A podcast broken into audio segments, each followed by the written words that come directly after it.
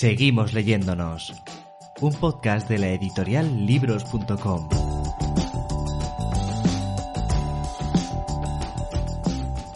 Justo Hidalgo, buenos días, ¿qué tal estás? Buenos días, ¿qué tal estáis? No sé si lo sabes, pero esta es la primera entrevista que hago fuera de mi casa. Después de más de 60 que hemos hecho estos meses, eh, la primera en la oficina. Esto para mí más raro que para ti, yo creo. Bueno, seguramente es raro. Eh, yo esta es la primera vez que salgo a una reunión o hago algo fuera después de 60 días. O sea que también es, es un tema, en cambio en los tiempos, ¿no? La nueva normalidad trae nuevas primeras veces. Es bonito esto, ¿no? Volver a, volver a hacer cosas por primera vez. No sé si te está pasando a ti, pero cosas que antes eran normales como darse la mano o saludarse ahora es una medición constante ¿no? de, unos a otros. Y creo que tenemos que acostumbrarnos. ¿eh? Mm. Hace poco estuve también en una, bueno, un tema de notario y demás, mm. que normalmente era un momento de alegría, digamos, y era como, hola, ¿qué tal? Una distancia, nadie sabía muy bien qué hacer. Bueno, es lo que nos toca, tendremos que ir aprendiendo. En medio de todo esto, estábamos antes comentando ahí con el compañero escribano, eh, claro, es, raro emprender proyectos, ¿no? En un momento así, un momento que casi parece, no sé, de repliegue o de conservadurismo, empezar cosas ahora es raro. Es extraño. Y respeto absolutamente a los que en estos momentos decidan, oye, vamos a parar un poquito, vamos a replegar velas pero hay veces que es lo que hay que hacer. no me gustan las frases hechas, ¿no? Pero es cierto que en estos momentos cuando surgen mayores oportunidades. Y, en este caso, lo que vamos a hablar hoy ya estaba en marcha hacía tiempo, bueno, ¿por qué lo íbamos a parar, no? Vamos, vamos a tirar para adelante. Claro, porque ahora decir cómo va todo cuenta, que es tu proyecto de crowdfunding, que mira, tengo aquí abierto esto, es un 131%. Que, que ya es un poco de locos. Más de locos es que llevemos solo una semana con ello pues no es tan mal momento, ¿no? Parece para hacer un crowdfunding editorial. Pues no, y, bueno, vosotros sois los expertos, pero para mí ha sido muy sorprendente, ¿no? Porque eh, cuando decimos, bueno, vamos a lanzarlo en, finales de junio, pues empiezas a pensar, ostras, con el tema del confinamiento, con las vacaciones, la gente, yo creo que lo que parecía que lo que menos tenían ganas era de, apoyar un proyecto de datos. Y a veces decimos, a ver si en cuatro días llegamos al 25%, ¿no? Y tal, y resulta que en dos días, en tres días se consigue el 100%. Eh, yo creo que es todo gracias a, la comunidad, a que la gente es muy maja y a la comunidad eh, que hay detrás que, siempre ha sido apoyado todos los proyectos relacionados con, con bueno, lo que hablamos ahora, Teton Valley y demás, ¿no? Mm. Claro, tú vienes de un mundo no muy cercano a la literatura, ¿no? Eh, un mundo puramente técnico, un mundo de unos y ceros más que de letras. ¿Por qué te da a ti por escribir un libro? Bueno, es una pregunta. E-, es cierto que vengo de, ese mundo, ¿no? Este, informática, mis primeros trabajos eran, estaban muy relacionados con los datos y con, la tecnología, donde siempre digo, ¿no? la tecnología era el fin, eh, por sí mismo, ¿no? O sea, para mí el objetivo era sacar un producto al mercado que funcionase, mm. ya habría otros que lo utilizasen, ¿no?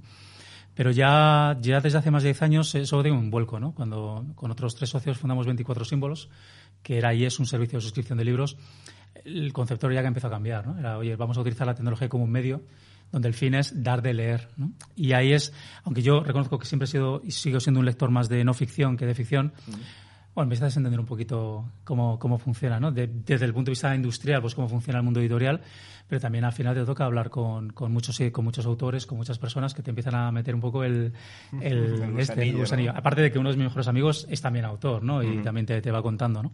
Entonces yo creo que eso, eso poco a poco, ¿no? Aunque cuando estás viviéndolo, pues parece que cada tú vas haciendo cosas, ¿no? Vas dando pasos. Cuando echas la mirada atrás, parece que hay un camino, ¿no? Y un camino que lleva, oye, pues el mundo de la literatura, el mundo de la, de la, de la, de la transmisión, ¿no? De, la, de la destilación de conocimiento, de experiencias en un producto, ¿no? Por decirlo de alguna manera, y que para mí el más perfecto que existe es el libro, pues resulta que al final dices, ostras, pues esto puede tener sentido, ¿no? Y, y siempre había, había venido, escribiendo muchas cosas, ¿no? También mucho tema de no ficción casi para mí o para las empresas para las que trabajaba. Bueno, pues había un paso más, que era escribir un libro y mira, ¿dónde estamos?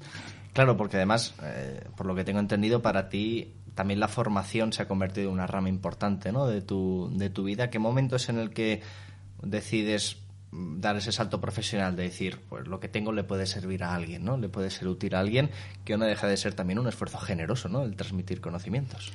Bueno, el, yo creo que ocurrió sobre todo, este es el, todo cuenta es el segundo libro que publico. ¿no? el primer libro surgió de, de unas notas para, para, alumnos que tenía. Yo tenía impartí una asignatura en la que en cuatro meses se crea un producto digital y bueno, pues eh, me decido que bueno, las transparencias no estaban suficientemente bien, vamos a escribir unas notas un poco más detalladas.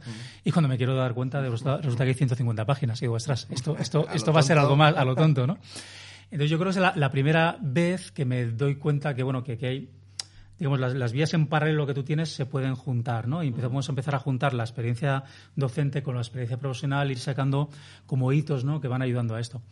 Eh, la experiencia todo cuenta va por esa misma línea. Yo lleva, llevo casi 10 años impartiendo un curso de analítica de datos eh, que empezó por una invitación a dar una charla inaugural en un ah. evento de Lean, de startups y ese tipo de cosas. Eh, que además yo, la anécdota era que yo pensaba que me iban a echar a gorrazos porque no antes las, las charlas inaugurales son como más eh, aspiracionales, ¿no? Y, yo dije, yo, yo no sé hacer eso, yo voy a contar en detalle cómo se hace una analítica de datos eh, paso por paso. Y funcionó bien y me empezaron a, pues, a pedir que diera esas charlas de diferentes maneras, de charlita de una hora, curso de 16 horas, etcétera. Y, y, el año, bueno, a finales del, del, de hace dos años, ¿no? A finales del 2018, pues también es un poco el planteamiento de yo creo que esto ya lleva un camino muy interesante que seguramente siga. Yo quiero seguir impartiendo clases, fenomenal. Pero creo que hay que cerrarlo de alguna manera, ¿no? Yo quería ponerle una, un, lacito a esto. Y, joder, pues una vez más, ¿de qué manera podemos hacer? Pues hay otra gente que crearía un podcast, hay otra gente que crearía, eh, pues no sé, un vídeo, lo que sea. Para mí tiene mucho más sentido, pues oye, llegar más lejos y con más detalle, pues con un libro. Mm.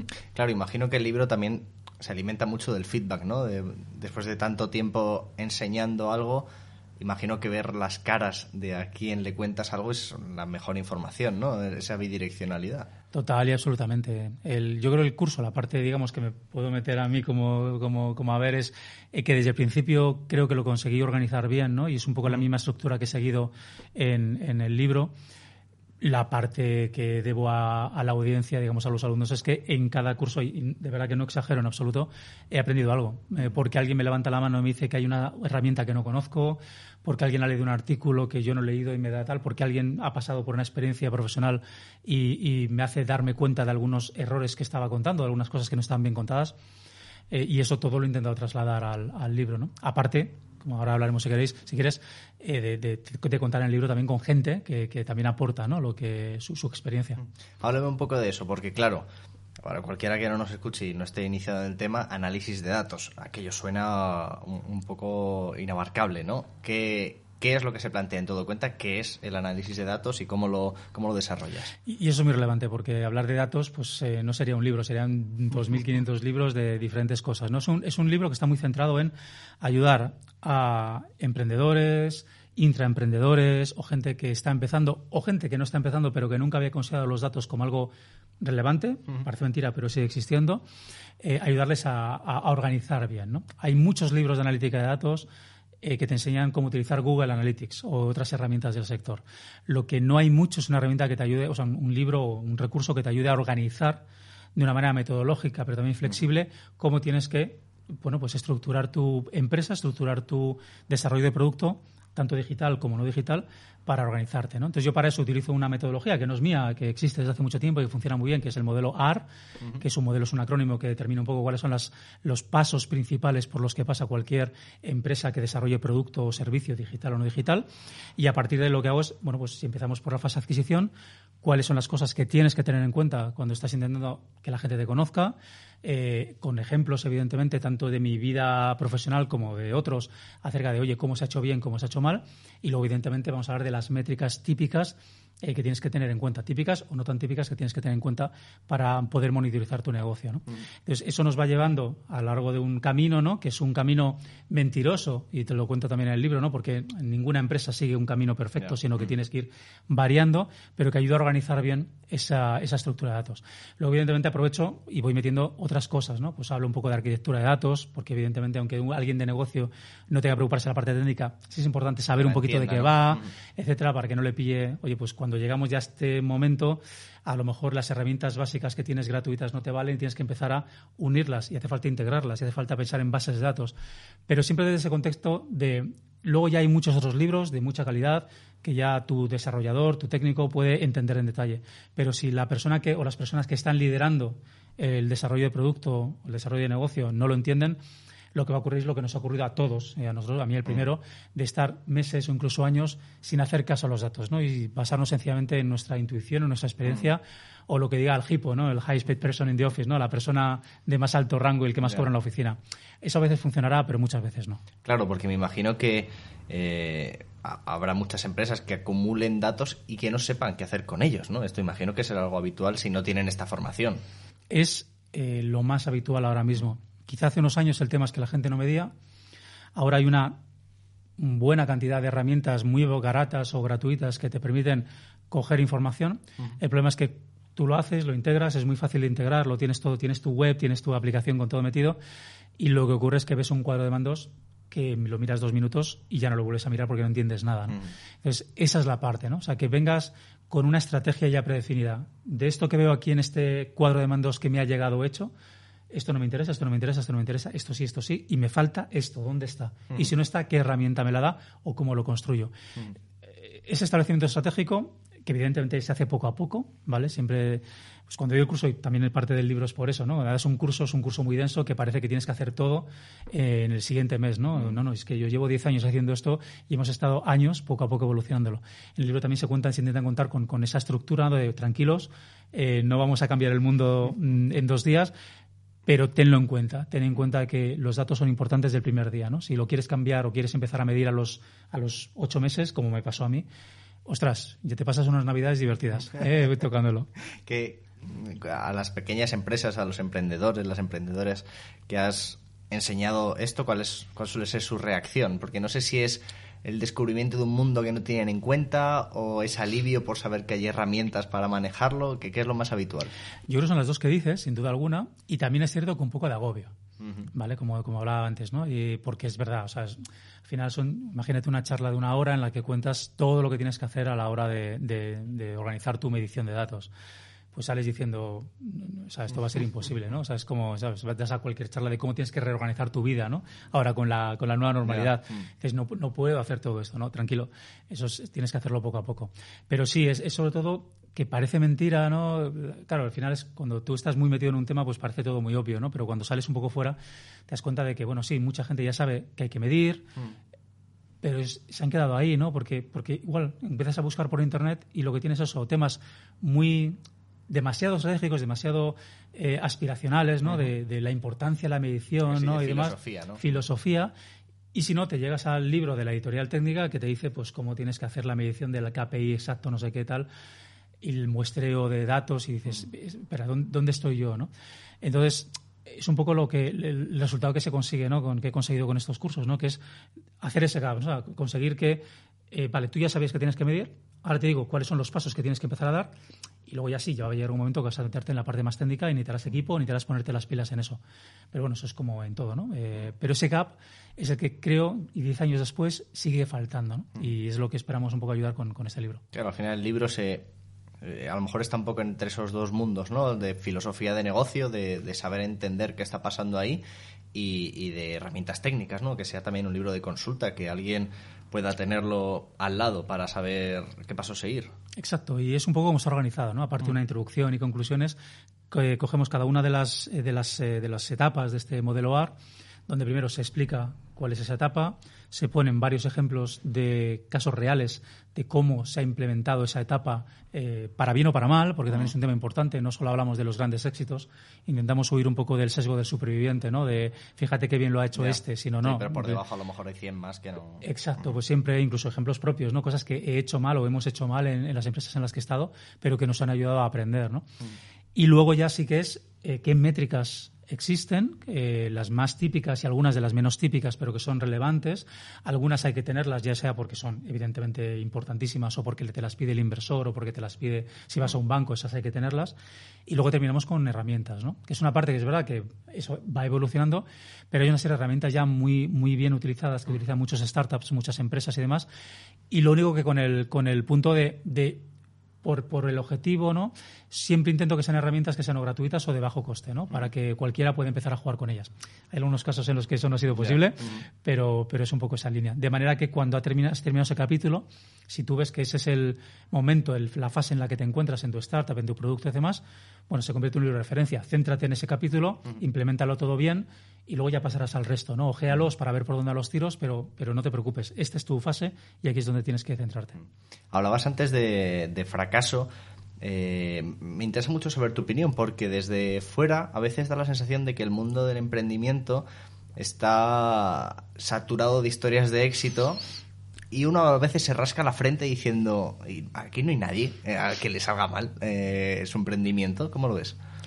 Creo que eso ha ido mejorando, pero vamos, te tengo toda la razón. Eh, vivimos todavía en un momento en el que en el que nos tenemos que fijar en el, en el macroemprendedor que ha conseguido una ronda de 100 millones.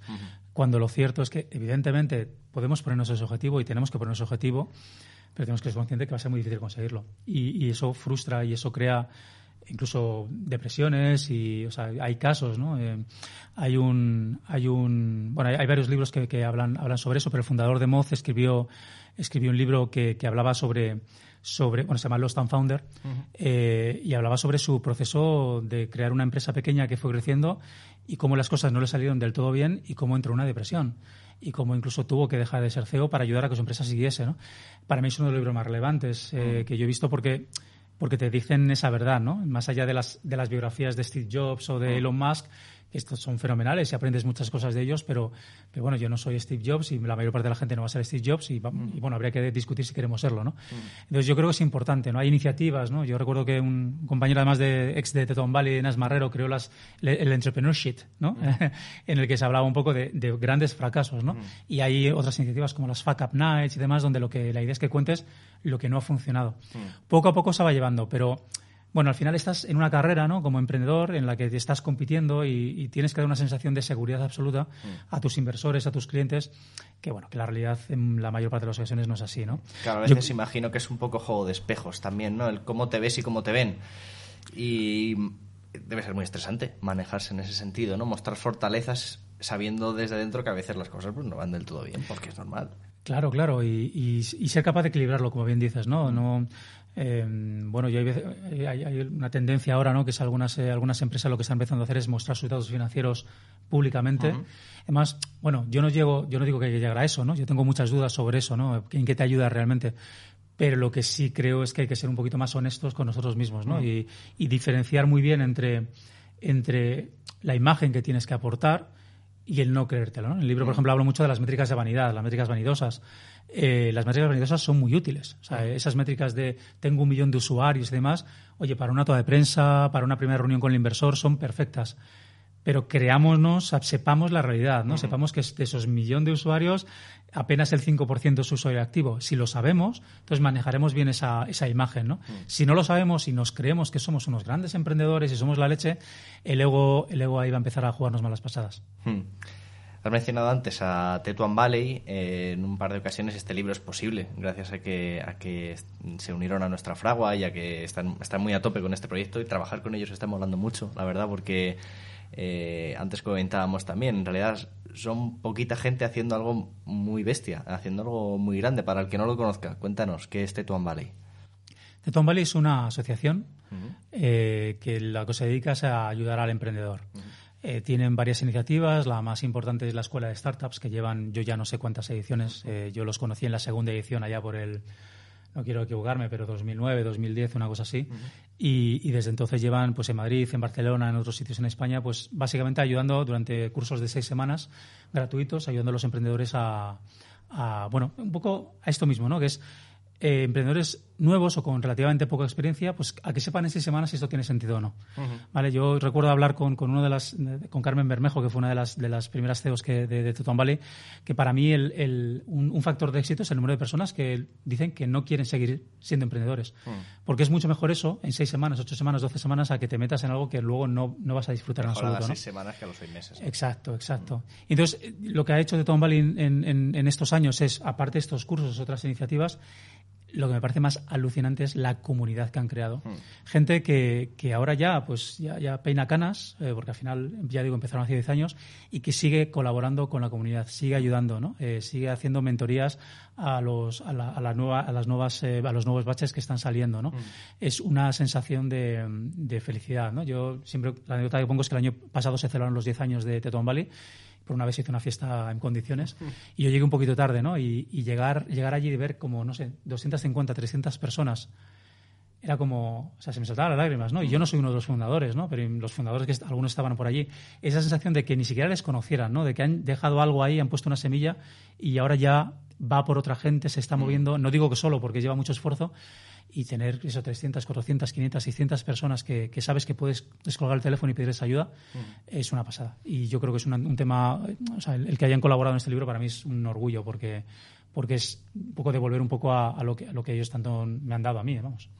Claro, nosotros de, lo colaborativo algo sabemos, al final es, lo que hacemos, ¿no? Pero es, es llamativo, de forma muy positiva, evidentemente, que en el mundo que describías antes, que no deja de ser un mundo muy competitivo, en el que se echan muchas horas, en el que, bueno, miras de reojo, ¿no? Eh, al de al lado a ver cómo se está moviendo la cosa, se genera un ambiente muy colaborativo entre, entre ellos e imagino que también en el tiro a largo plazo es una apuesta ganadora sí o sí, ¿no? Porque contar con más gente en, a tu alrededor como ayuda nunca puede ser algo negativo. Yo creo que eh, se puede ver a diferentes niveles, ¿no? A corto plazo, la colaboración tiene todo el sentido de una startup. Eh, los productos se suelen sacar las startups son productos de nuevas categorías de producto que son muy innovadores, donde el mercado mm. no está bien definido entonces, eh, yo, por ejemplo, cuando en 24 símbolos, en Quantify Reading, siempre digo lo mismo. O sea, yo a mis competidores no los veo como competidores, los veo como colaboradores para abrir el mercado. Ya habrá tiempo de competir. Yo espero que dentro de tres o cuatro o cinco años mis, mis colaboradores, pues vale, nos, nos matemos ¿no? a competir. Eso significará que hay mercado y que, por tanto, tenemos que luchar por los clientes. Entonces, cuando empiezas, realmente incluso gente que está muy relacionada con tu industria, realmente tenemos que trabajar juntos para abrir ese mercado. Luego, a medio plazo, lo que dices, hay muchas empresas, muchas de estas startups que van a desaparecer eso va a ocurrir. Entonces, esa, esa comunidad lo que permite es que la gente vaya moviéndose con relativa rapidez, ¿no? En la comunidad, lo, en Teton Valley se ve mucho, ¿no? Se ve que alguien ha montado una empresa, no acaba de funcionar, pero oye, yo soy muy bueno en datos, resulta que esta empresa necesita alguien bueno en datos, pues vamos para allá. Yo soy bueno en marketing, va para allá. Se va, se, va entretejiendo, ¿no? Incluso a veces te sorprende, ¿no? Oye, ¿qué tal está esto? No estoy en esta, pero estoy con este. Ah, estás con este, pero ostras, espérate que me lo he perdido, ¿no? Y a largo plazo lo que dices, al final hay una industria, ¿no? Se va creando una industria y el que, el aunque seas gran competidor, ¿no? Y demás, necesitas conocer a tu competencia y, muchas veces que hay que hacer cosas, ¿no? El fintech se está viendo, ¿no? Empresas de fintech que, que, que, están compitiendo, pero que al mismo tiempo están colaborando, ¿no? Para, para abrir una brecha, ¿no? En, en la web porque creen que tiene que cambiar. Entonces yo creo que a todos los niveles con, con, el cuidado de la propiedad intelectual, de la competencia pura y demás, la comunidad es absolutamente fundamental. ¿Has, visto tu cambio en este mundo de la emprendeduría, de, en esta filosofía? No sé si, si, ahora están mejor las cosas a este nivel, si ahora hay más recelo. También imagino que la situación actual tras el coronavirus ha, levantado la mesa como nos la ha levantado a todos. ¿Estamos en una buena tendencia en ese sentido? Yo creo que es una tendencia obligatoria. Mm. Eh, yo diría que antes del coronavirus, si, estuviéramos hablando antes, no te diría, oye, veo que, que, hay cada vez más comunidad y que quizá, y no solo en Teton Valley, sino en general, quizás se está profesionalizando. Eso es bueno. Eh, evidentemente pierdes ciertos factores más, pues eso, de, piña, ¿no? Más porque románticos, más románticos, pero, pero es bueno porque al final, al final lo que estamos aquí es para sacar una startup, un negocio, un, producto emprendedor. Mm, pero claro, es que esto lo ha cambiado, o sea, como tú bien dices, lo ha destrozado todo. Entonces yo creo que ahora mismo hay una mezcla de empresas que han tenido que agachar la cabeza y ponerse a sobrevivir eh, o reinventarse y eso también lleva un periodo un poco de autorreflexión propia ¿no? y demás. Y hay otras que lo que han visto es que la única manera es de empujar aún más ese concepto de comunidad. ¿no? Necesito ayuda y la ayuda la tengo de los, de los que tengo más cercanos. ¿Crees que se han perdido buenas ideas en este proceso? De, que nos hemos perdido empresas muy interesantes por, por estos meses que estamos viviendo? Vamos a verlo. Yo creo que es todavía pronto. Yo creo que la mayor parte de los startups no, no que, digamos que lo han pasado mal, no han cerrado, pero puede que cierren. Y por tanto, sí, se, están perdiendo buenas ideas. Y vamos a ver cómo va, cómo evoluciona esto, ¿no? Porque si realmente llegamos a una nueva normalidad, eh, con cambios profundos, culturales y sociales, yo tengo dudas con respecto a eso. Creo que como humanos tendemos, eh, o sea, habrá pequeños cambios, pero va a ser muy difícil que, cambiemos, ¿no? Pero, la nueva normalidad será más normalidad que nueva, ¿no? Que nueva, efectivamente, pero si realmente eso existe, que, haya ideas que ahora se vea que no funcionen es bueno. O sea, es, duro para quien le toque, pero es bueno, es lo que toca. Eh, en la anterior normalidad esto podía funcionar, pero ahora esto no va a funcionar, ¿no? Y abre nuevas oportunidades, ¿no? Que es, y esta nueva normalidad, ¿qué nuevas oportunidades nos trae, ¿no? Eh, esta distancia social, eh, no sé, yo lo veo ahora en los colegios, los campamentos de verano, lo veo mm. con, mi hija, ¿no? Pues eh, todo lo que funcionaba antes, ¿no? Los, las, que las eh, estas de bolas, ¿no? Las, las, empresas estas de, juegos de bolas y demás, ¿qué van a hacer, no? pues, pues, pues, tendrán que dar una vuelta. Y, seguramente esa creatividad forzada ya, dará lugar a, nuevas, nuevas oportunidades. Si no hay nueva normalidad, si realmente volvemos a, a lo mismo, pues va a ser una pena porque van a ser unos meses, no sé si eran tres, seis o nueve meses, en los que ideas muy buenas que, podían tener, que podrían tener sentido se van a perder, ¿no? Y, veremos dentro de nueve meses si se pueden volver a reflotar. Hmm. Eh, no es mal sitio, de todos modos, Tetuan Valley, ¿no? Para, para encauzar todo esto. Yo creo que más que nunca, aunque cueste más que nunca también hacerlo, eh, los lugares de confluencia, incluso anímicamente, ¿no? El, el ver al de al lado y saber que, bueno, que las cosas están mal y a veces cuando las cosas están mal solo toca adaptarse, ¿no? Pero ese conocimiento mutuo ya solo a nivel anímico merece la pena, ¿no? Ayuda, ayuda. Uno de los desafíos de Don Valley en estos meses es que, bueno, ellos evidentemente se movían mucho de la manera virtual, pero sobre todo en un enfoque, un entorno físico, ¿no? Donde la gente se conocía, iba todos los días a, a la oficina y, aunque, bueno, había teletrabajo, pero también había cafetería, charlas etcétera, ¿no? O sea, yo he tenido reuniones terapéuticas, digamos, con compañeros de allí, ¿no? De un lado y de otro, ¿no? Llorándonos y que luego salías y decías, joder, pues, pues qué bien me ha venido, ¿no? Mm. O sea, hay veces que son charlas mucho más técnicas, pero otras veces sencillamente esa, esa compartición y demás. Mm. Pero yo creo que Don Valley en ese aspecto lo ha sabido, lo está sabiendo hacer bien, ¿no? Que es moverlo un poco todo a la virtual, ¿no? Pues mm. las charlas que había antes, pues moverlos a, a virtual y, y sobre todo ese concepto de comunidad una vez más, ¿no? No es, no es este batch de empresas que están en, durante estos meses, sino detrás hay un montón de empresas que te pueden ayudar, ¿no? Y eso yo creo que está funcionando, está funcionando muy bien, ¿no? Oye, que lo has mencionado antes, ¿cómo se le cuenta a una hija que estás haciendo un libro? Pues, pues eh, como ya tuvo la experiencia del, primero, aunque ya era muy pequeñita, ahora tiene casi seis años, en ese momento tenía dos y medio, tres, eh, cuando le enseñé además la, cubierta, ¿no? De, mira, papá, mira, mira la hija, la, la nueva cubierta, tal, lo miraba como, ah, bueno, otro libro, qué bien, papá, ¿no? O sea, enseguida lo normaliza. Lo normaliza, ¿no? Pero sí que el otro día me comentó, era muy curioso, porque me preguntó en plan de, ¿y por, qué escribes tanto, no? O sea, era mm. una sensación de... Y además que está aprendiendo a escribir y le está costando y es como, ¿por, esto por qué te gusta, no? Si esto, si esto, es, esto es duro, ¿no? Y ya le he contado un poco, ¿no? Pues esto, con otras palabras, ¿no? Pero lo que para mí es importante en esto, ¿no? Yo no soy consultor, yo no busco tener más renombre, nada por el estilo. Mm. Para mí es un... La palabra que mejor lo define es destilación, ¿no? A mí yo creo una cosa que creo que hago bien es coger conceptos y darles la vuelta y destilarlos para, para que lleguen a más gente, ¿no? Y, y bueno, pues eh, para mí, encima vengo de, la generación de lectura y de leer y donde lo más importante es escoger un libro, pues joder, el poder escribir para mí es un, es un honor, y es un orgullo y es una, una oportunidad que, que no pienso desaprovechar me imagino que explicarle a una persona de seis años análisis de datos es un reto fantástico para poner a prueba la capacidad de destilación, ¿no? Sí, pero fíjate, ¿no? Hablando del todo cuenta, ¿no? Ah, todo cuenta. Uno, dos, tres, cuatro. Y digo, pues eso, hija, un poquito más complicado, pero, pero va exactamente eso. Si no cuentas, no vas a saber. Y me miraba en plan de, bueno, déjame ver los dibujos, pero, eh, pero va bien, va bien. otras cosas.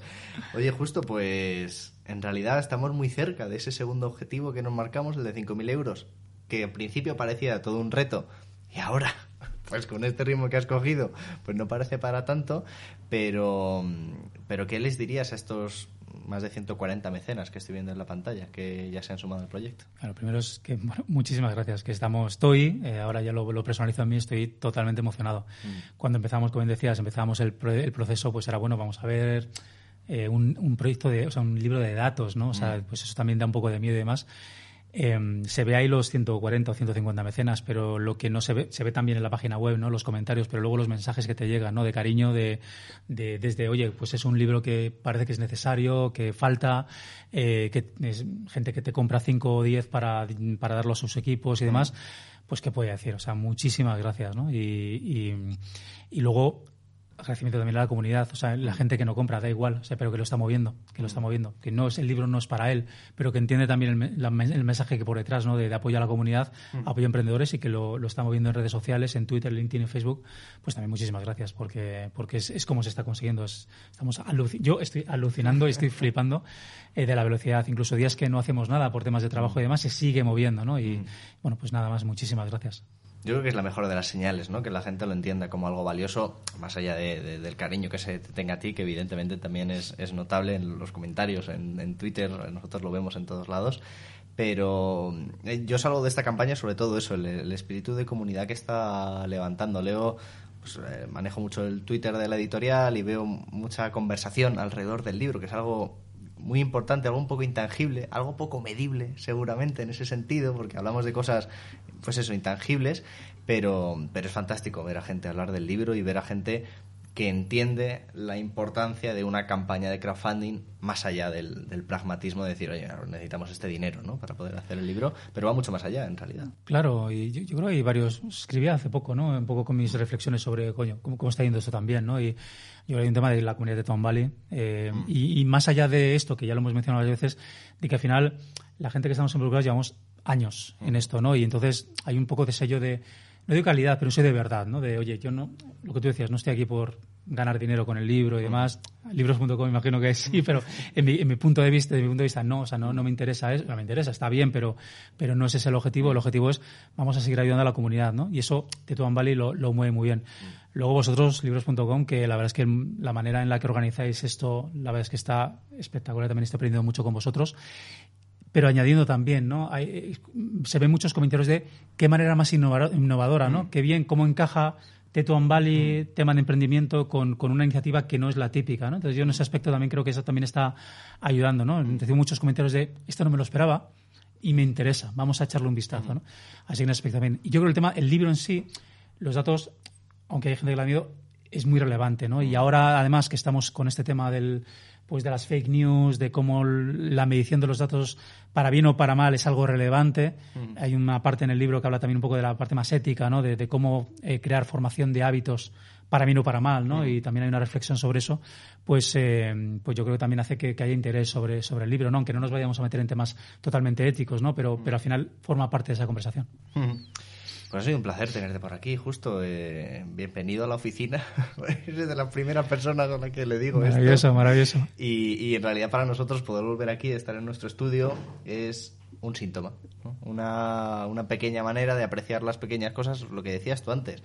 Se echan de menos las conversaciones de oficina porque por Zoom pues no son lo mismo, ¿qué, te voy a decir? Claro, yo cuando he salido de casa digo, salgo de casa a una reunión, a una, una entrevista en este caso, era como, Dios mío, qué maravilla, qué aventura, un atasco, un atasco, ¿sabes? Que, bueno, al final, los que todavía estamos como en fase 1, por diferentes razones, en vez de la normalidad, pues la verdad es que lo, echábamos de menos. Pues muchas gracias por haber sido nuestro primer invitado aquí en la oficina del podcast y que seguiremos para adelante con la campaña. Mucha suerte con lo que queda. Muchísimas gracias por vuestro apoyo. Gracias a ti, justo.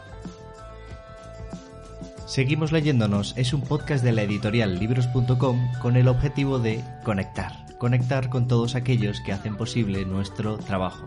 Autores que confían en nosotros para poder publicar sus obras, mecenas que las hacen posibles gracias a sus pequeñas aportaciones, librerías que son nuestras aliadas para poder hacer llegar esos títulos al público y que puedan ser leídos y en definitiva toda la cadena de valor que hace posible que podamos seguir editando libros. ¿Tienes una idea para un libro que te gustaría ver publicada? ¿Tienes una pequeña librería y te gustaría que la diésemos a conocer en este programa? ¿O simplemente te gustaría contarnos tu historia y tu relación con la literatura? Ponte en contacto con nosotros. Nos encontrarás en las redes sociales como arroba libroscom y puedes entrar en contacto directamente conmigo a través de mi correo electrónico guillermo Nos seguimos escuchando, nos seguimos leyendo en el siguiente programa y gracias por creer en la cultura.